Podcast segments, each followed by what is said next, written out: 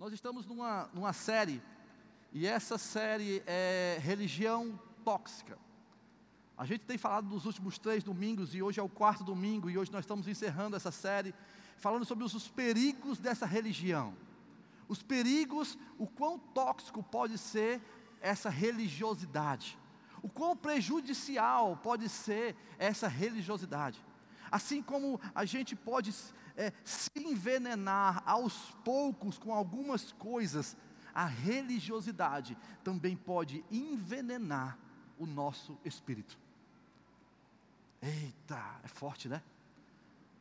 É forte isso aí, porque imagine como é que pode a religião, algo que a gente ouviu que é tão bom, assim a gente sempre ouviu que religião, não, a minha religião, eu, eu gosto da minha religião, eu sigo a minha religião, eu, eu faço isso pela minha religião, mas existe um ponto em que essa religião, essa religiosidade se torna prejudicial à minha vida e à sua vida. E, gente, isso é um assunto tão sério.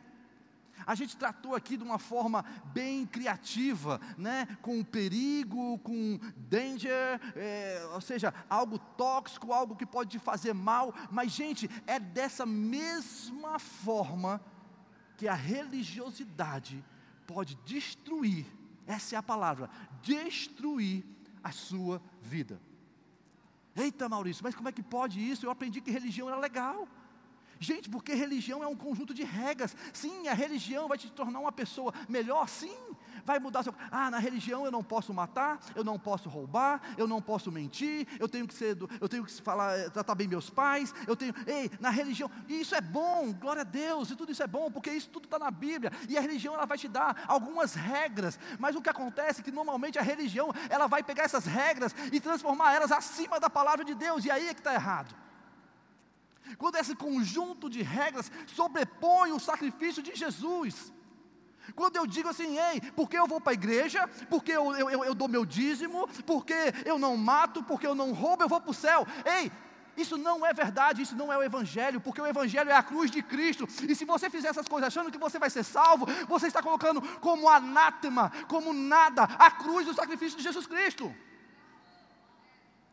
Vocês estão me entendendo? Na hora que eu digo assim, ei, se eu for bonzinho eu vou para o céu, eu estou dizendo que eu não preciso de Cristo. Se eu dizendo assim, se eu não mentir, se eu não matar, se eu não roubar, se eu fizer tudo direitinho, eu vou para o céu, eu não preciso de Cristo. Lógico que tudo isso está na Bíblia, e é, você vai ver lá desde Êxodo, Gênesis, falando a respeito dos dez mandamentos que nós precisamos seguir os bons princípios, os bons costumes. A Bíblia fala que tudo que é bom, tudo que é puro, tudo que é amável, tudo que é de boa fama, isso que ocupa o nosso pensamento. Mas o que eu estou dizendo é que muitas vezes a religião, a religiosidade, vai criar uma capa sobre as nossas vidas, achando que nós podemos ser salvos por nós mesmos, achando que eu sou autossuficiente. Entendeu, Marcos? Porque eu não minto, eu sou bom, eu sou melhor que você. Ei, porque eu não mato, eu sou melhor do que Fulano. Gente, isso não é bíblico.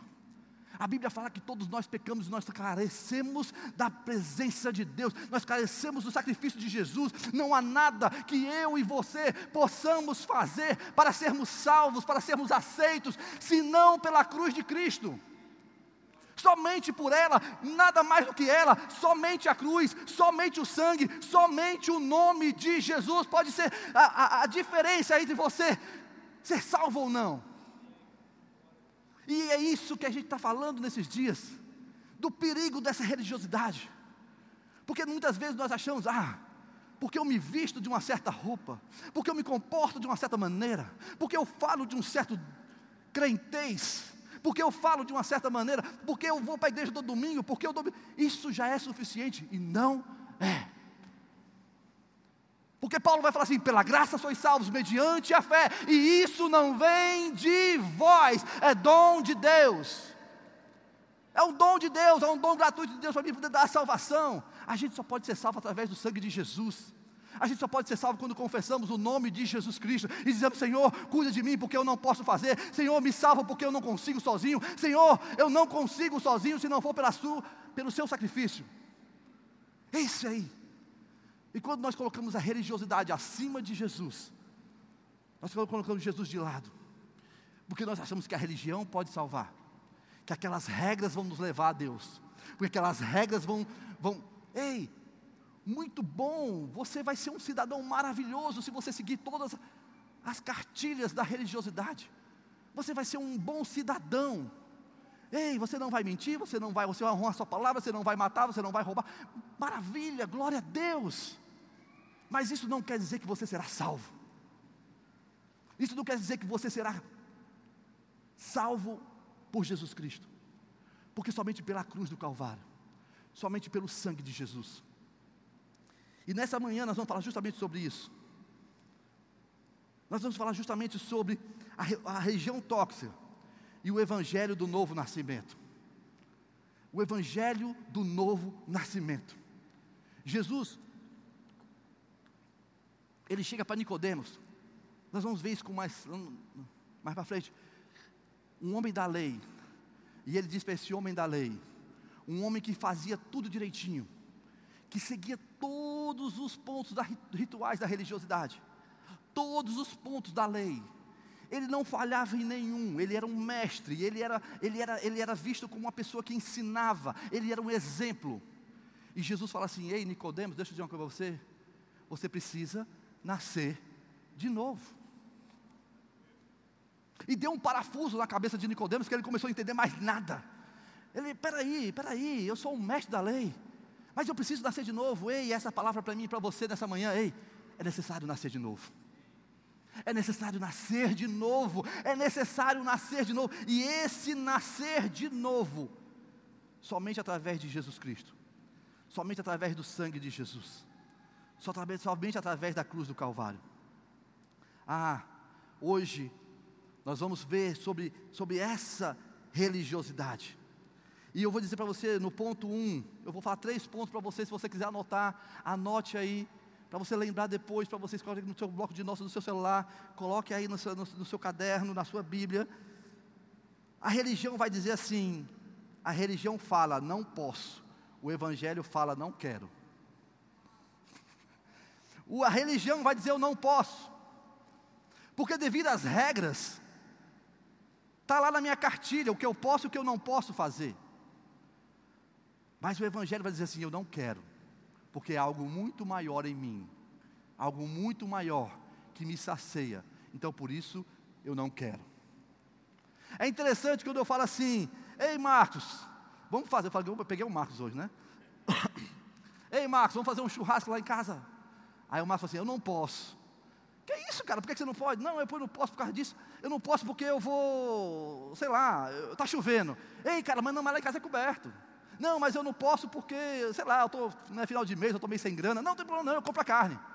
Não, mas eu não posso. Gente, o não posso sempre vai ter uma desculpa. Sempre vai ter uma insistência. Ei, eu não posso, ei, eu não posso ir para o futebol. Ei, cara, por que você não pode? Eu te dou a carona. O não posso sempre vai ter um confronto.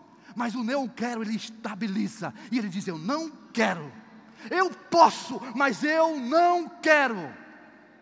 É isso que a, a, o Evangelho vai dizer. Ei, eu posso fazer todas as coisas, mas eu não quero fazer todas as coisas. Porque quando você diz assim, ei, eu não posso mentir, mas o diabo dizer assim, ei, uma mentirinha de nada, isso não vai fazer mal para você. E você, quando você diz, eu não quero, acabou, você decidiu por você, você até pode, mas você não quer. E é isso que o Evangelho vai fazer por você. Porque ele vai trocar o não posso por eu não quero. E esse não quero, ele é decisivo. E esse não quero, ele é final, ele, ele, ele não, não cabe mais qualquer desculpa, não cabe mais qualquer outra coisa. Ah, vocês me dão um minuto que o meu, meu tablet está travando aqui. Está travando, não, ele está apagando. Mas me dá aqui um minuto que eu vou. Eu vou ajeitar ele aqui. Para ele ficar com a tela acesa direto. Oh, glória. É porque esse talho é compartilhado, sabe? ai, ai, ai, só um minutinho. Pronto. Glória a Deus. Diga assim, glória a Deus. Pronto. Valeu, gente. Obrigado. Vocês são demais. É, deixa eu dizer, então vamos lá. Então essa religião vai dizer isso. Olha só o que Paulo fala em 1 Coríntios capítulo 6, versículo 12, ele fala assim: "Tudo me é permitido, mas nem tudo me convém. Tudo me é permitido, mas nem tudo me convém, mas eu não me deixarei que nada me domine. É isso, a grande diferença é essa. Um dos maiores esforços para quem vive na religião, na toxicidade da religião, da, da, religião é isso. Eu não posso fazer isso, eu não posso usar isso, eu não posso fazer aquilo, eu não posso ir para tal canto, eu não posso isso, eu não posso, não posso e não posso. E a pessoa vive nessa batalha e o diabo dizendo assim: ei, por que, você não pode? Peraí, foi o que a, a Eva disse. Ei, eu não posso comer dessa fruta. Quem foi que disse que você não pode comer? Pode sim, porque quando você comer, vai ser assim, assim, assim. Agora, se tivesse dizer assim, ei, eu não quero. Porque quando você diz eu não quero, acabou. Quando você diz eu quero, assim, rapaz, eu estou preenchido. É como você está num rodízio. Quem já foi? Aí tem aquela fichinha vermelha, aquela fichinha verde, que é uma benção, né? Aquela, aquela fichinha verde é uma benção, porque você, quando ela está verde, é só passando, é só passando, é só descendo, e é uma maravilha, é, é, é céu da terra, glória a Deus. Mas quando você vira para o vermelho, o cara passa direto. Não é não? Pode ser a carne melhor que for, mas está no vermelho, ele passei direto, isso aqui não quer. Ei, meu irmão, assim é Satanás na tua vida. Quando você disser que eu não quero, ele vai dizer assim: ei, ele tem o Espírito Santo de Deus, a palavra dele tem poder, porque o Espírito Santo está na vida dele e já é completo. Não tem por que eu ficar tentando, não tem por que eu ficar aí inflamando, porque ele já tomou uma decisão, a decisão dele está em Deus e ele não quer.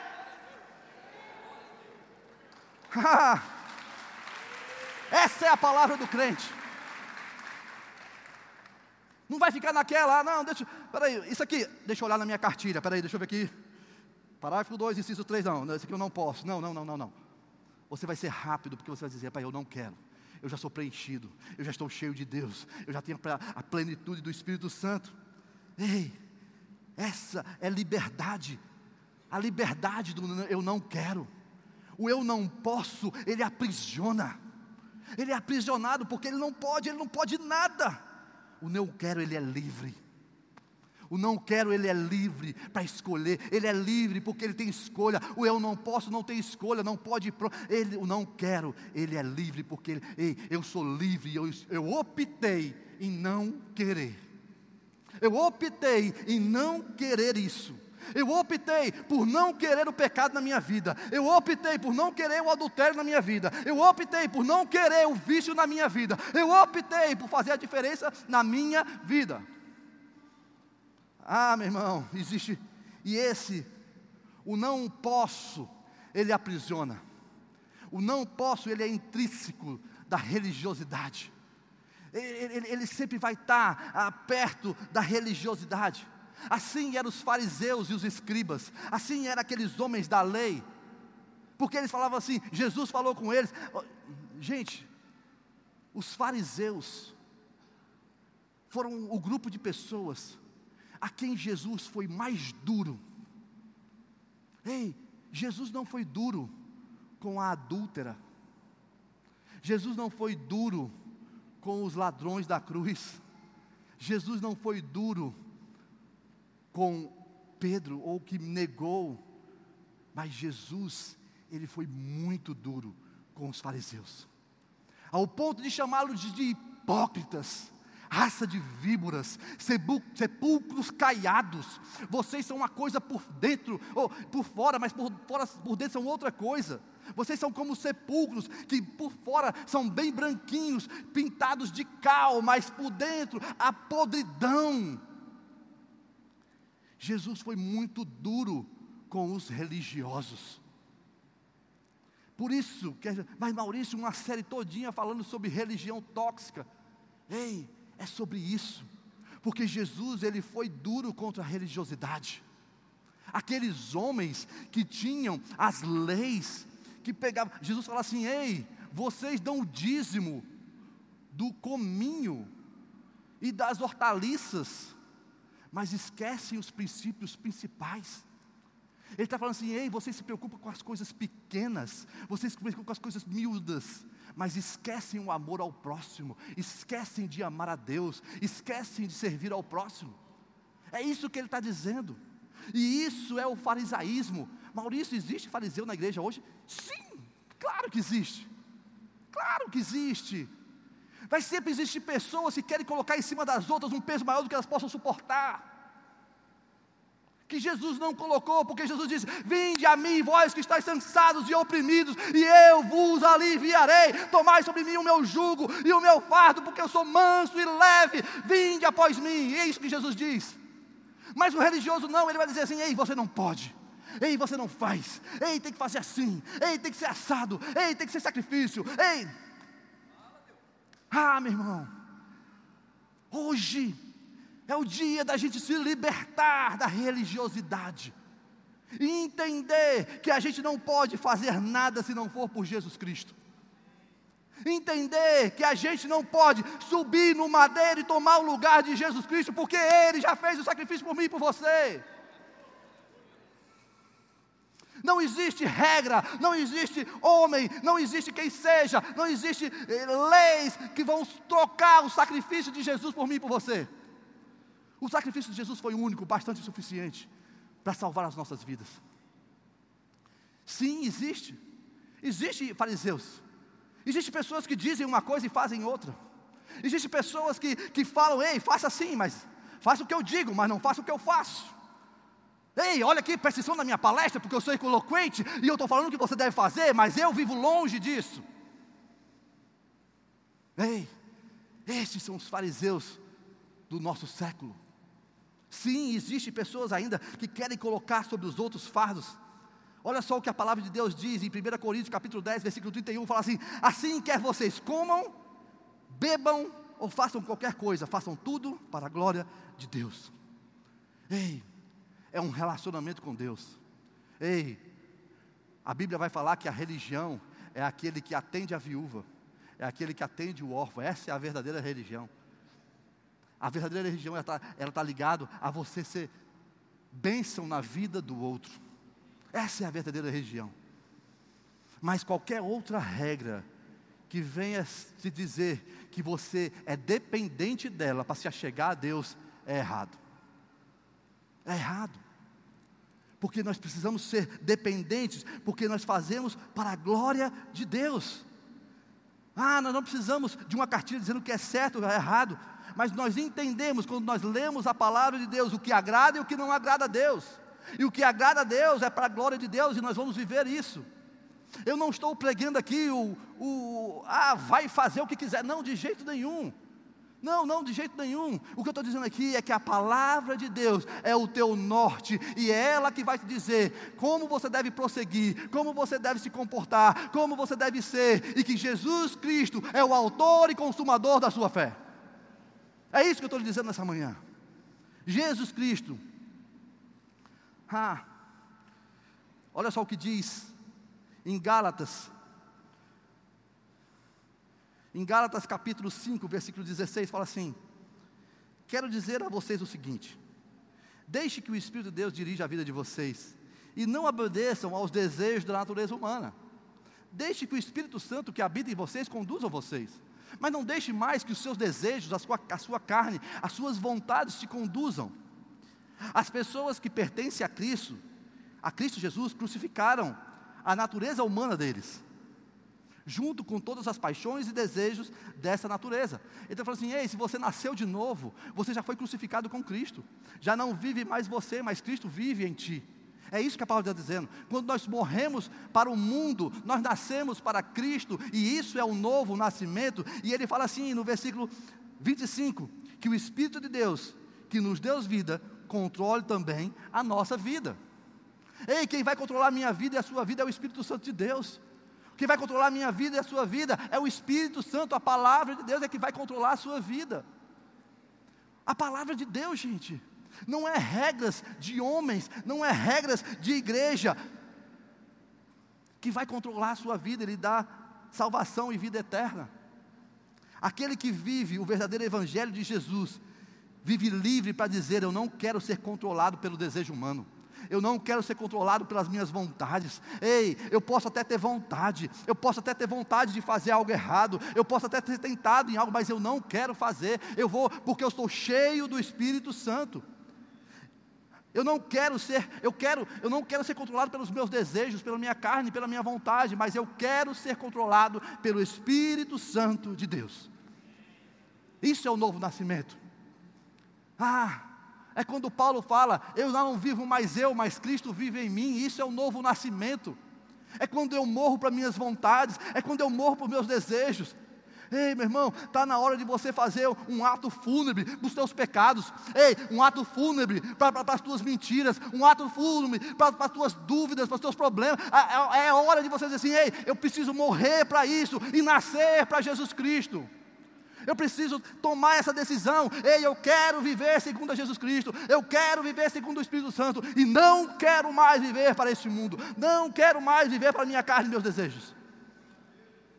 Não é questão de não pode, é questão de não querer. É questão de decisão. É questão de tomar a decisão. Ei, um dia você tomou a decisão de se casar. Um dia você tomou a decisão de ser pai. Um dia você tomou a decisão de começar a trabalhar. Um dia você tomou a decisão de, de ter uma, uma, uma, uma, profissão. E essa decisão ela, ela, ela, ela, é, é, é madura, ela, ela, ela é firme em você. E, não é coisas, não é eventos, não é opiniões que vai fazer você mudar de ideia. Porque há um poder no eu quero. Há um poder no eu quero. Há um poder, e quando esse eu quero é, vem, vem de, de, uma, de uma plenitude no Espírito Santo, vai fazer transformação na tua vida, vai trazer o novo nascimento da sua vida. Ei, você não precisa você não precisa mais, a gente não, Jesus não morreu na cruz para ele visitar a sua vida. Ele não morreu na cruz para visitar a sua casa. Ei, o tempo da visitação parou. Jesus morreu para habitar na sua casa, para habitar na sua vida, para habitar na sua mente, para habitar no que você faz e transformar a sua vida. Jesus não morreu na cruz para te melhorar. Jesus morreu na cruz para te transformar. Oh! Para te transformar, para te dar o novo, o novo de Deus na tua vida, meu irmão. Pare de viver o velho e comece a viver o novo de Deus.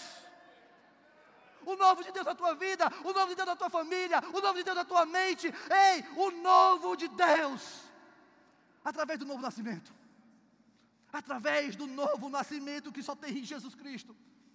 Não tem regras, não tem livros, mas em Jesus Cristo. Em Jesus Cristo. Ponto 2. A palavra religião vai dizer: Eu acho.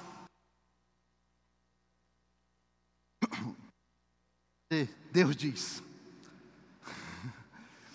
Porque na religião é sempre eu acho. Eu acho que deve ser assim. Eu acho que deve ser assado. Eu acho que as coisas. Ei, não tem achismo no Evangelho. Tem o que a palavra de Deus diz. É se ensina ou não? É a palavra de Deus. É a palavra de Deus na minha vida e na sua vida. Deixa eu te contar uma história. O Tiesco é lá do quartel, ele deve, diz que um comandante, Tiesco, chegou no quartel novo, ele foi assumir o quartel. E ele chegou lá para assumir o quartel, e tinha muitos soldados. E ele foi fazer uma vistoria em todo o quartel.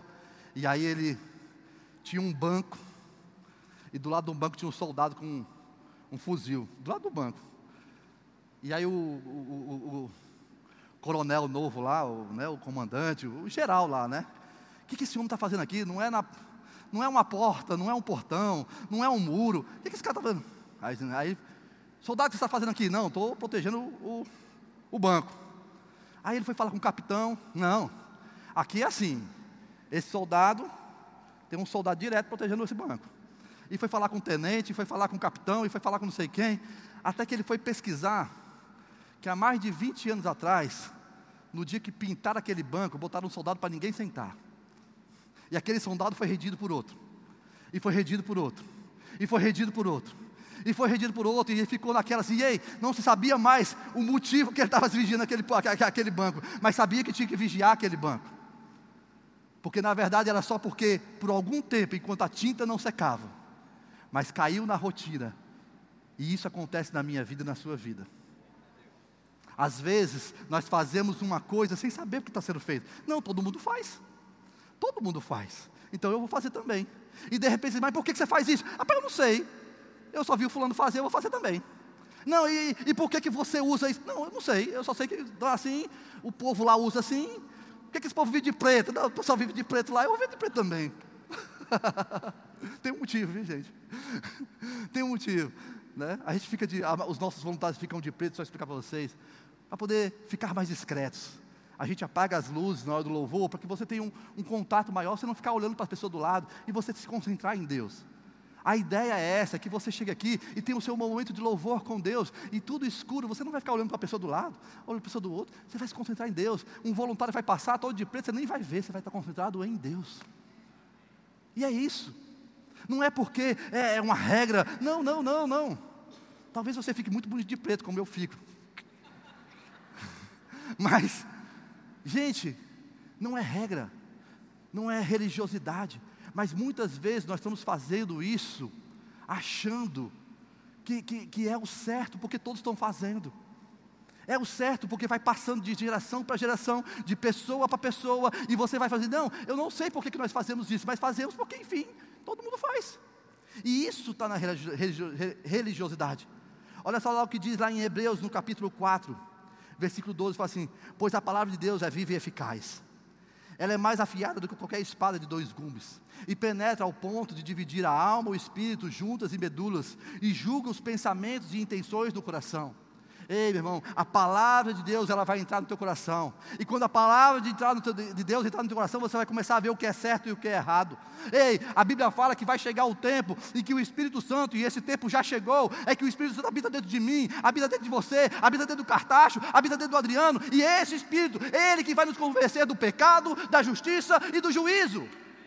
O Espírito Santo que habita em nós, ele vai nos convencer de tudo que é errado e de tudo que é certo. Porque muitas vezes, quando vocês, não sei se você já teve essa sensação, mas às vezes você está aqui num lugar, você vai fazer uma coisa errada e você se diz: Ei, peraí, tem alguma coisa errada. Sabe o que é, Fernando? É porque o pecado não combina mais com você. É porque o pecado não combina mais comigo. E quando a gente vai fazer alguma coisa errada, tem aquela inquietação. É o Espírito Santo Ei, não faz isso porque não é certo. Não faz isso porque não me agrada. Não faz isso porque não está na minha palavra. E isso te incomoda a ser diferente. É o Espírito Santo da tua vida, meu irmão. É o Espírito Santo fazendo a diferença na tua vida. É o Espírito Santo fazendo assim, ei, te instruindo no tudo que é justo, tudo que é puro, tudo que é amável, tudo que é de boa forma. É isso que deve ocupar a sua mente através do Espírito Santo de Deus. É isso que o Espírito Santo de Deus faz comigo e com você. O poder não se encontra naquilo que achamos. Ei, não há poder naquilo que achamos, aqui há poder naquilo que a palavra de Deus diz.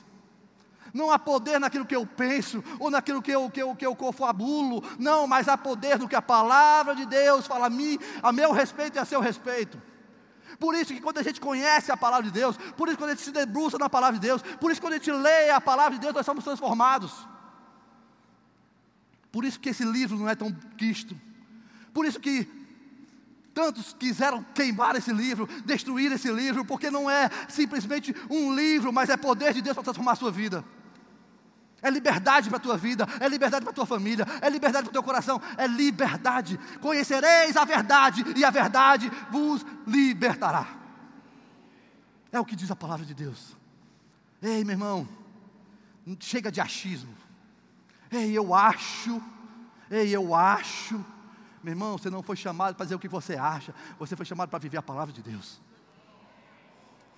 Ei, você não foi chamado para ver, eu acho que nessa situação, ei, meu irmão, a palavra de Deus é o norte das nossas vidas. Ei, muitas vezes nós estamos ligados tanto ao tradicionalismo, a um tradicionalismo cego, que transforma em religiosidade tudo que está ao nosso redor. Mas aí que nós temos que estar cheios do Espírito Santo de Deus, cheios da palavra de Deus, para fazer diferença na vida das pessoas. Aqueles que querem ter uma, cristã, uma vida cristã genuína, aqueles que querem andar de acordo com a palavra de Deus, antes de tudo, eles precisam conhecer o Evangelho, pois somente pelo Evangelho serão transformados. Somente pelo Evangelho, pela palavra de Jesus. Porque Paulo fala, ele não me, não me envergonho do Evangelho, porque o Evangelho de Deus é poder de Deus para transformar a minha vida. Ei, eu não me envergonho porque eu não vou deixar ele de lado, eu não me envergonho porque eu vou ocultar, eu não me envergonho porque eu vou, ser, eu vou esconder, não, eu vou trazer para frente, eu vou ser, ah, eu vou mostrar, ele vai estar à frente, ele vai estar visto, porque eu não tenho vergonha desse evangelho, porque esse evangelho transformou a minha vida e transformou a sua história. O evangelho de Deus que transforma a sua vida. Ei, meu irmão, por mais que você queira, você não pode transformar ninguém. Por mais que você queira, você não pode transformar o seu cônjuge. Por mais que você queira, você não pode transformar a sua esposa, o seu filho. Talvez você hoje esteja passando por uma dificuldade. Talvez com seu filho, com seu marido, talvez com sua esposa. Ei, a gente não consegue transformar ninguém. Mas existe um que pode transformar. E este um é o Espírito Santo de Deus. Você quer mudança na vida do teu filho? Ore ao Senhor e peça, Espírito Santo transforma a vida do meu filho.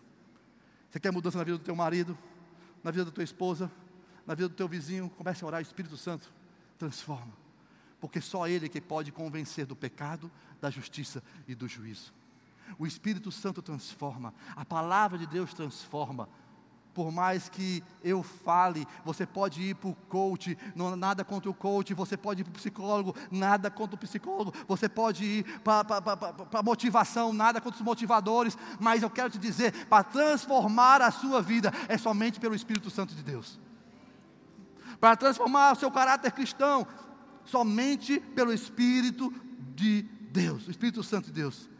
Não seja preso ao tradicionalismo cego mas esteja esclarecido sobre o Evangelho de Jesus. em Efésios, no capítulo 4, versículo 14. Efésios 4, 14 fala assim: Então não seremos mais imaturos como criança. Começa logo pegando, né? Começa logo pegando forte, né? Então nós não seremos mais imaturos como crianças. Ei, meu irmão, muitas vezes nós estamos cheios de mimimi porque nós não não temos a palavra de Deus. Às vezes nós estamos imaturos, porque nós não reconhecemos e não somos nascidos de novo. Pastor Costa pregou sobre isso numa quarta-feira. Às vezes nós estamos tão cheios de mimimi, tão cheios de milindre, porque não somos nascidos de novo.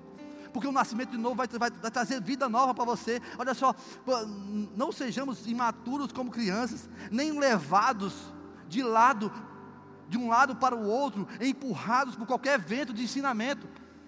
Ei, qualquer vídeo na internet, olha aqui que. Eita, qualquer. Gente, misericórdia. Misericórdia. Gente, há bons vídeos na internet.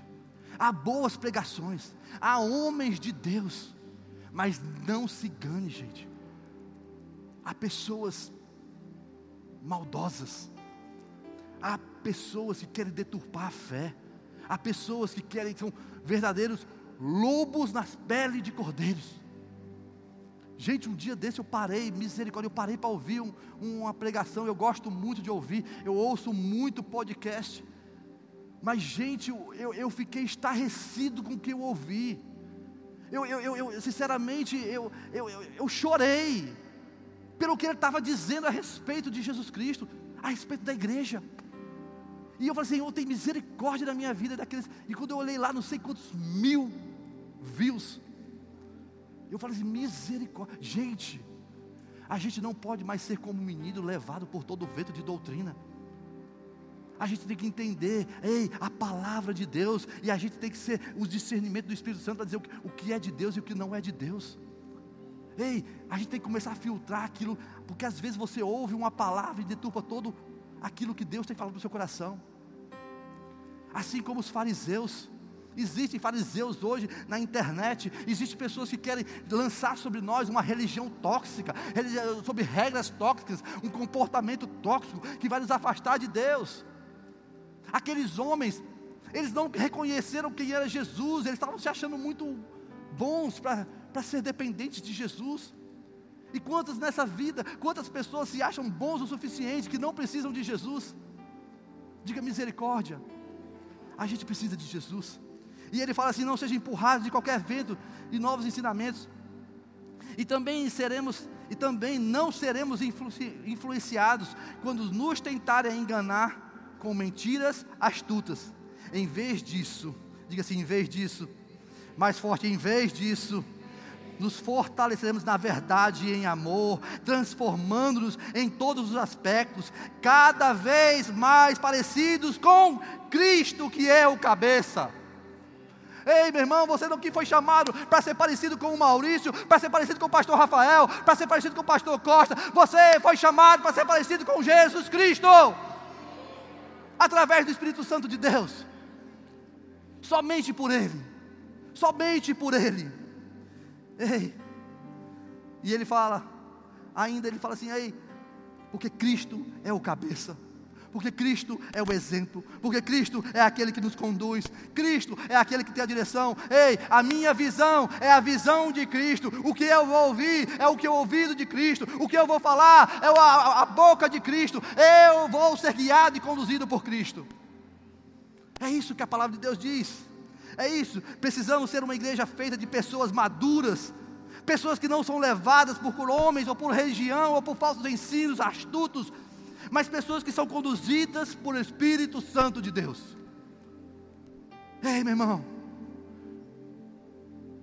o seu primeiro alimento deve ser a palavra de Deus. Ei, ler livros é bom, sim. Podcasts são maravilhosos, sim. Pregações, YouTube tem pregações maravilhosas, sim. Mas a sua primeira fonte de alimentação é a, sua, é a palavra de Deus, é o seu SMD é através da palavra de Deus que você vai se fortificar. É a palavra de Deus que você vai se alimentar. É interessante como as pessoas que trabalham com caixa e trabalham com cédula, hoje é mais difícil porque tudo é Pix. Mas as pessoas que trabalhavam com muito dinheiro, facilmente elas identificavam uma nota falsa. Elas estavam aqui passando, opa, essa é falsa. Elas se, se familiarizavam tanto com o verdadeiro que o falso era a diferença. Acho que você não entendeu. Você precisa se familiarizar tanto com a palavra de Deus, com o que Deus disse, que quando vier uma voz ao contrário, vai arranhar no seu ouvido e vai dizer: Ei, isso não é de Deus. Por quê, Maurício? Eu não sei, mas o que eu sei é o seguinte: é que arranhou, porque eu estou ouvindo aqui a palavra de Deus, e a palavra de Deus não diz isso.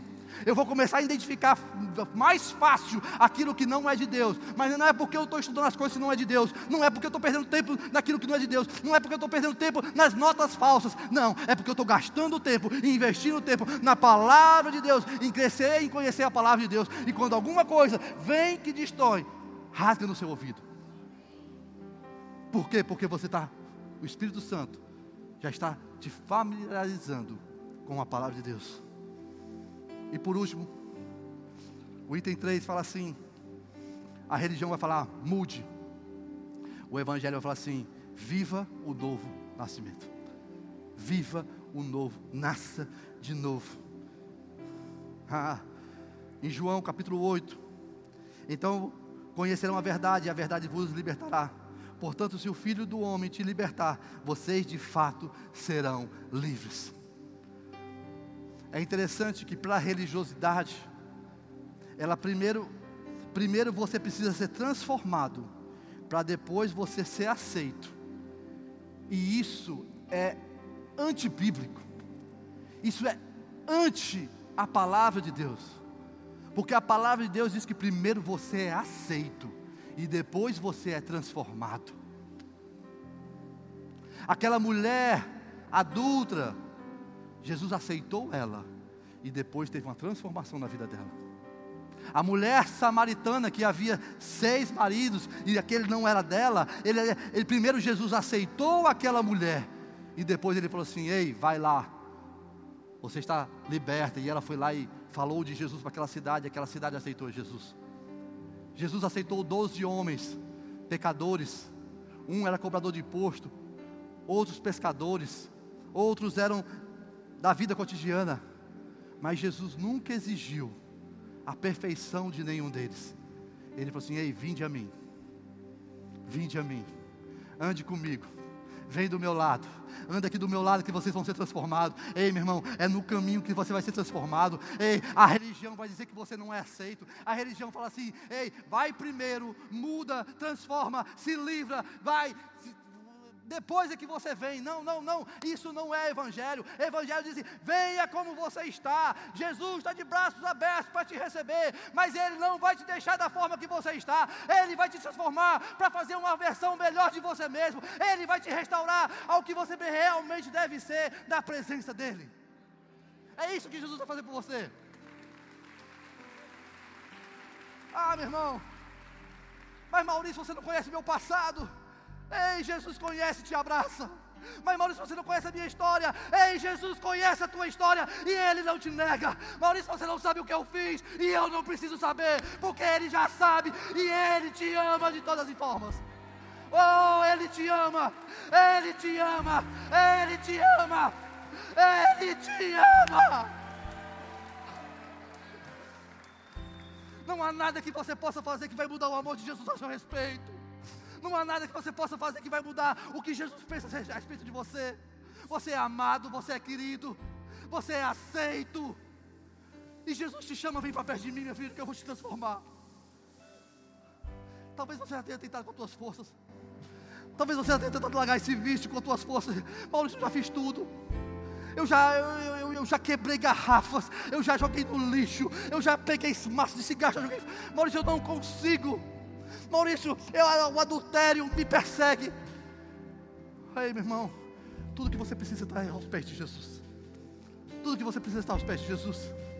Ele te aceita do jeito que você está, da forma que você é. Mas Ele vai trabalhar na tua vida e vai te transformar para aquilo que só Ele pode fazer por você, na sua melhor versão. Ah, meu irmão, a Bíblia fala, não é os bons que precisam de um hospital, mas é os os doentes que precisam de médico. Ei, não espere você ficar curado para ir para a UPA. Não espere para ficar curado para você ir para a emergência. Não, não, não. Venha como você está. Venha porque tem o médico dos médicos, tem o Senhor dos senhores, tem o bom pastor, tem o Pai amado, tem aquele que cuida e que zela por você. Ah, meu irmão, a religião vai te falar para mudar. Mas Jesus Cristo vai te falar para você se nascer de novo. A religião tenta nos adestrar como seres humanos, mas o Evangelho transforma pela ação do Espírito Santo. Quando o Espírito Santo habita em mim e em você, ele vai transformar a minha vida, ele vai transformar a minha forma de pensar. Ele vai te dar força. Ei, Maurício, mas eu estou aqui, eu caí. Meu irmão, tudo bem, você caiu, mas você não vive mais lá. Ei, você caiu, tudo bem, mas você não vive mais na lama. Ei, cair é, é, é do homem, mas o levantar é de Deus. Deus, Ele vai te levantar quantas vezes for necessário. Foi o que Pedro falou: Senhor, quantas vezes eu devo perdoar meu irmão? Até sete vezes. E Jesus falou assim: não até sete, mas setenta vezes sete. Se ele está dizendo que Pedro tem que perdoar o seu irmão 70 vezes 7, imagine ele, o Deus, Criador de todos os céus e terra, ele vai te perdoar quantas vezes for necessária. Meu irmão, o seu lugar não é no fundo do poço, o seu lugar não é na lama, mesmo que você caia, quando você tem Jesus é um acidente, mas não é uma condição de vida, não é uma condição você viver nessa situação. A religião te empurra para lá e diz que você só pode sair de lá quando você se limpar, mas Jesus te tira de lá e te limpa no caminho. Oh! Ah, essa é a especialidade de Jesus. A maior especialidade de Jesus é essa, é transformar vidas. Se Jesus é craque numa coisa, é transformar vidas.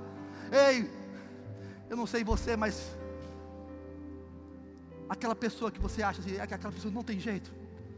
Jesus ele, ele, ele, ele tratava eh, os fariseus, naquela época, as pessoas faziam, bom, quem não tem jeito é os fariseus, os, cara, os, os fariseus e, os, e os, os cobradores de impostos, os publicanos. Porque os publicanos eram judeus, pessoas que tinham, estavam debaixo da lei, mas que por algum motivo saíram e começaram a ser contra os judeus cobrando impostos, e eles eram muito mal vistos. E, e Jesus pegou pesado com aquelas pessoas e falou assim: Ei, vocês precisam nascer de novo aquelas pessoas que Jesus pegou, talvez a gente pense assim: ei, o Evangelho não é para mim. Talvez a gente pense: não, o Evangelho, aquele meu irmão, é, aquele meu parente, não, é, ei, meu irmão, a graça de Deus alcança qualquer um. A graça de Deus alcança a sua vida, alcança aquela pessoa que você pensa, o teu parente, o teu amigo. A graça de Deus. Quem muda por uma religião não permanece, mas quem tem um encontro verdadeiro com Jesus, experimenta o novo nascimento, muda gradativamente e não será mais o mesmo. Foi isso que Nicodemos fez. Nicodemos era um mestre da lei, era um senhor da lei, ele era o exemplo, como eu falei no começo da pregação. E ele foi ter com Jesus e ele falou assim: Senhor, eu sei que o que você faz não pode ser feito se não for da parte de Deus. E ele falou muito certo. Ele falou assim: Jesus, eu vejo que você cura, eu vejo que você faz milagre, eu vejo que você tem sabedoria, a tua palavra é diferente, e eu vejo que ninguém pode fazer o que você está fazendo se não for por Deus. E aí Jesus olha para ele e assim: Ei, Nicodemos, você está vendo só uma parte da história. Você está vendo o que eu estou fazendo, mas você precisa enxergar o que eu estou plantando, porque eu estou plantando um reino de Deus. E ele fala assim: Ei, Nicodemos, você está vendo tudo isso aqui, você está vendo prodígios e maravilhas, você está vendo os milagres, e isso faz parte, mas isso aqui é muito pequeno em relação ao que eu tenho, que é muito maior, que é o novo nascimento. E ele fala assim: quem não nascer da água e do Espírito não pode entrar no reino de Deus. Ele fala assim: Ei, Nicodemos, eu estou implantando aqui um reino de Deus, eu estou implantando aqui uma nova cultura, um novo tempo em que as pessoas não precisarão mais matar animais, que as pessoas terão acesso ao Pai, que as pessoas, o, o véu do templo vai ser rasgado e as pessoas vão ter acesso a Deus. Mas isso, o, o, os, os prodígios e sinais fazem só uma parte daquilo que eu estou fazendo, porque a principal que eu estou fazendo é o nascer de novo. O principal que eu estou fazendo. E Nicodemos se, se, se, fechava os seus olhos, olhando só para os, os sinais e maravilhas, só para que o Jesus estava fazendo, para os, os milagres que Jesus estava fazendo. E Jesus estava dizendo assim: é muito maior, é muito maior o que eu tenho para a vida, para você. Uma pessoa nascida de novo é uma pessoa diferente, é uma pessoa cheia do Espírito Santo, é uma pessoa cheia da palavra de Deus o andar dela, o falar dela, o caráter dela, mostra que ela nasceu de novo, e não é algo forçado, não é algo de uma cartilha, é algo natural, porque é o Espírito Santo que habita nela. Em 2 Coríntios capítulo 15, capítulo 5, versículo 15, diz assim: Ele morreu por todos nós, para que aqueles que vivam, não vivam mais por si mesmos, mas para aquele que por, por eles morreu e ressuscitou. De modo que agora em diante ninguém mais consideramos do ponto de vista humano. Ainda que antes tenhamos conhecido a Cristo dessa forma, agora já não consideramos mais assim. Portanto, se alguém está em Cristo, é uma nova criatura. As coisas antigas se passaram e eis que tudo se fizeram novas. E eis que surgiram coisas novas. Ei, em Efésios capítulo 4 fala assim: quanto à vossa antiga maneira de viver. Efésios capítulo 4, versículo 22. Quanto à vossa antiga maneira de viver, vocês foram ensinados a se despir-se do velho homem que se corrompe com os desejos enganosos e serem renovados no modo de pensar e revestir-se do novo homem, criado para ser semelhante de Deus em justiça, em santidade, provenientes da verdade. Ei, Jesus nos fez isso. Ele nos deu a capacidade de nos despir do velho homem, do homem de pecado pelos seus desejos e nos revestir de um novo homem, cheios do Espírito Santo. O nosso objetivo com a igreja não é simplesmente fazer com que pessoas se sintam bem, com que pessoas melhorem, com que pessoas venham para cá. Não, o nosso objetivo com a igreja é criar um ambiente onde as pessoas nasçam de novo e tenham um relacionamento com Deus, e tenham um relacionamento com Jesus, e vivam esse novo nascimento. Ei, como eu falei, Jesus não morreu na cruz para te melhorar, Jesus morreu na cruz para te transformar e fazer tudo novo na tua vida. Ah, meu irmão, quem nasce de novo é controlado pelo Espírito. Quem nasce de novo tem intimidade com Jesus. Quem nasce de novo vive para cumprir, não vive para cumprir a sua própria vida, mas vive para cumprir um propósito e a vontade de Deus. Ah, meu irmão, eu queria que você ficasse de pé nessa.